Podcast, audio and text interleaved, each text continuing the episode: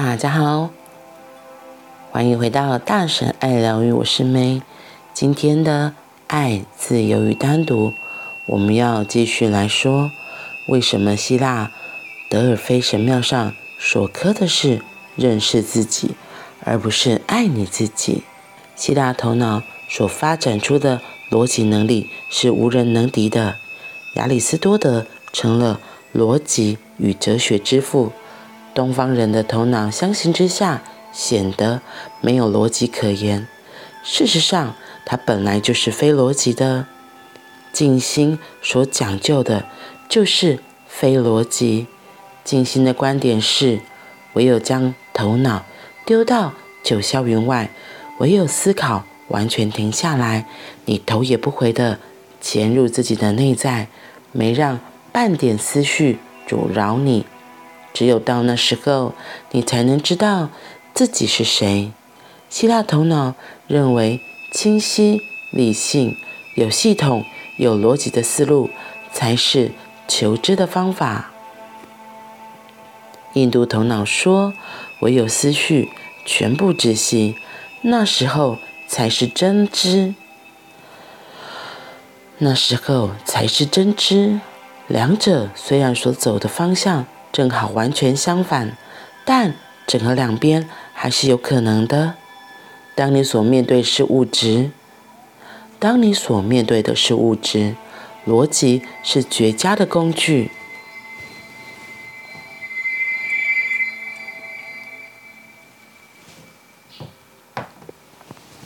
而当你要进入静心无念的空间时，你也能将头脑暂时摆一旁。这是由于你并不是头脑，头脑只是工具，就像双手和双脚一般。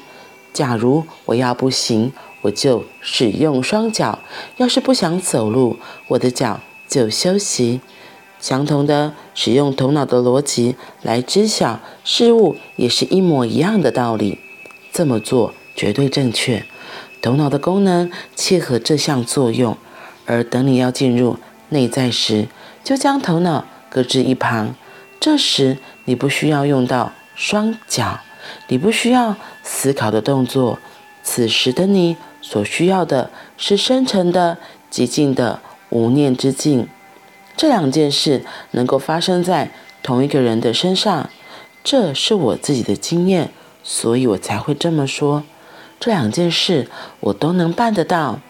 当情况需要的时候，我的逻辑可以跟任何一个希腊人一样有条不紊；当情况不需要的时候，我可以像任何印度人一样荒诞不经，完全没有逻辑可言。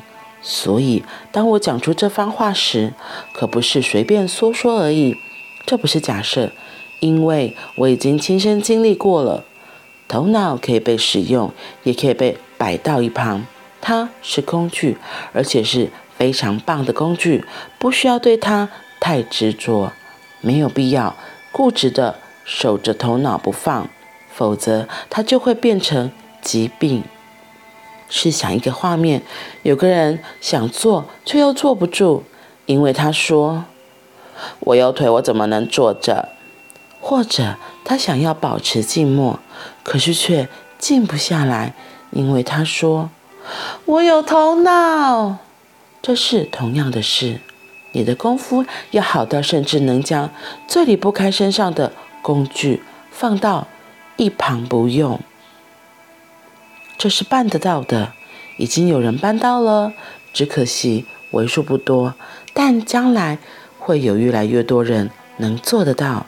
像我在这里对你们所做的尝试，也是我对你说话。与你探讨问题，这是逻辑的。我在使用我的头脑。接着，我又对你说：丢下头脑，好好静心。跳舞的时候，让自己忘情地跳，直到内在没有任何念头为止，将所有能量都化成舞蹈。当你唱歌时，就畅快地高歌；打坐时，只管打坐；坐禅就坐禅。不要做其他的事，不让一点思绪有经过的机会，就让自己安安静静全然的静默，这是矛盾的事。每天早晨你做静心，每天早晨你来听我说话，每天早晨你听我的演讲，然后你又去静心，这是矛盾的两件事。假若我是纯粹的希腊人，我会与你说话，让我们之间的对话完全合乎逻辑。但是接下来我就不会告诉你去静心，那是愚蠢的。假若我又是纯粹的印度人，那就没有必要对你说些什么。我大可以说去静心就对了。讲话有什么意义呢？你应该安静下来才是。这两者我都是，这也是我的希望，你也能够成为这两者。如此一来，生命将会热闹丰盛、精彩非凡。精彩非凡，于是你没有任何损失。关于生命的诸多面向都被你接纳，所有正面与反面都在你里面。你成了一首交响乐。印度人说，没有其他的可能，你唯一能爱的就是自己。希腊人则说，爱自己是不可能的，因为爱最少需要两个人。如果你问我的话，我既是印度人，也是希腊人，我会说，爱是一个吊诡、非常矛盾的现象，所以别试图将它缩减成只剩一边，两者都是必要的。你需要别人，当爱深入时，别人就消失了。假如你曾经观察过情侣的话，你会发现，他们既是两个人，又同时是一体。那即是爱的吊诡，也是爱的美。他们是两个人，不错，他们是有两个人，同时却又不是两个人，因为他们是一体的。如果不是一体的话，表示爱不存在。他们或许只是以爱之名在做别的事。如果他们依然是两个人，还不是一体的话，那意味着爱尚未出现。话说回来，如果你只是单独一个人，没有其他人，那爱也是不可能的。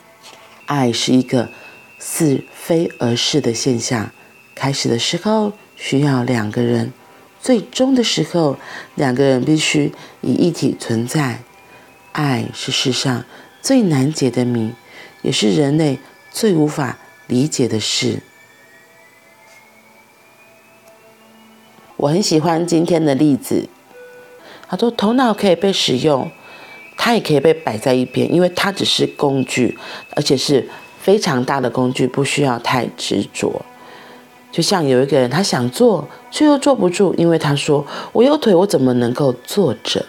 或者是他想要保持寂寞，可是却静不下来，因为他说：‘我有头脑。’这是同样的事情。”如果头脑只是一个工具，就是来帮助我们能够更理解这个世界，或者是说，在这个三维地球世界上好好游玩的话，那这个头脑真的非常的重要。比如说，我规划要，比如说我要规划去一个地方旅游，那我可能就真的需要有逻辑的头脑出现来跟我说，嗯，要搭几点的飞机，然后要怎么买票。然后怎么订旅馆，然后可以想一下，诶，待会要怎么去，就是先计划一下，这是比较逻辑的事情。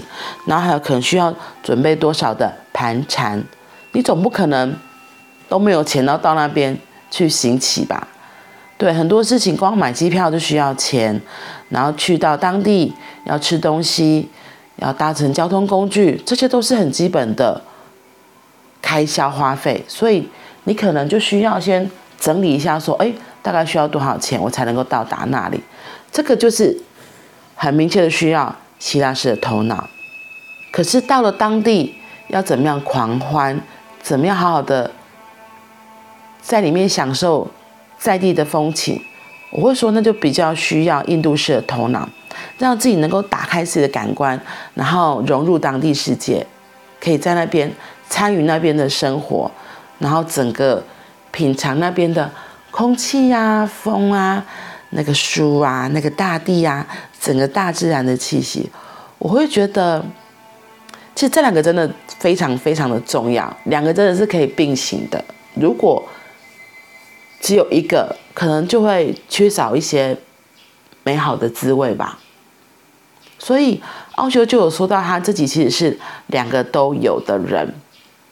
他在需要讲课的时候，他就把他的逻辑脑给拿出来，把他的希腊式头脑给拿出来，好好的应用。可是当需要静心、要放下头脑的时候，他也能够很纯然的在自己的内在好好的体验、享受静心，享受跟自己在一起的这个过程。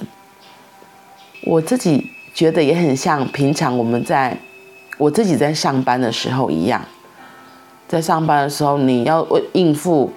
很多人事物做很多的事情，你可能真的就需要头脑来协助这些事情怎么可以好好的运作。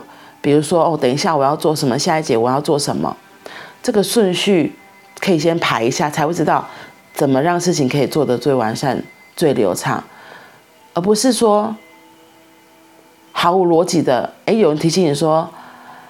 哎，大婶，你什么还没做？然后大婶，你什么还没做？那赶快哦，好好好，好好好，到最后可能一团乱，或是只完成一两项清单而已，那就是非常没有效率啊。那如果我在上班的时候，把我的头脑好好拿出来发挥应用，用希腊式的头脑把该做的事情都完成了，我下班之后或是有空档，我就可以好好的放松一下，放空。让自己的印度式头脑那个内在可以好好的出来，所以像有时候我自己放假的时候，或者是晚上休息回家的时候，就会把希腊式的头脑通通丢掉，觉得上班已经好累了，下班想好好的休息，然后那个休息就是完完全全的跟自己在一起，好好的享受不一样的品质。可能在冥想的时候，或者是做疗愈练习的时候，那是非常放松、非常的自在的，也很像一个充电的过程。我觉得，因为有了那个充电的过程，好好的跟自己的内在好好的整合，然后有时候当然会想到，哦，白天发生了什么事情啊，嗯，然后或者今天又发生哪些有趣的、特别的体验。然后跟自己好好静静的在一起，也会觉得好好玩，然后很有意思。很多很多事情不是只有黑或是白，也很多很多事情不是只有一种可能性。我觉得就像奥修一直在提醒我们的，如果我们只有一个翅膀是飞不起来的，我们必须要有两双翅膀，两个翅膀不是两双翅膀，我们必须要两个翅膀。才能让自己遨游在天空之中。是的，所以我们可以拥有希腊式头脑，也可以拥有印度式头脑。我们自己好好的整合自己，这两个我们都有，我们也都是，就可以去到我们想要去的所有地方，去玩出我们想要玩的任何可能性。嗯，好啦，那我们今天就先说到这里喽，我们明天见。拜拜。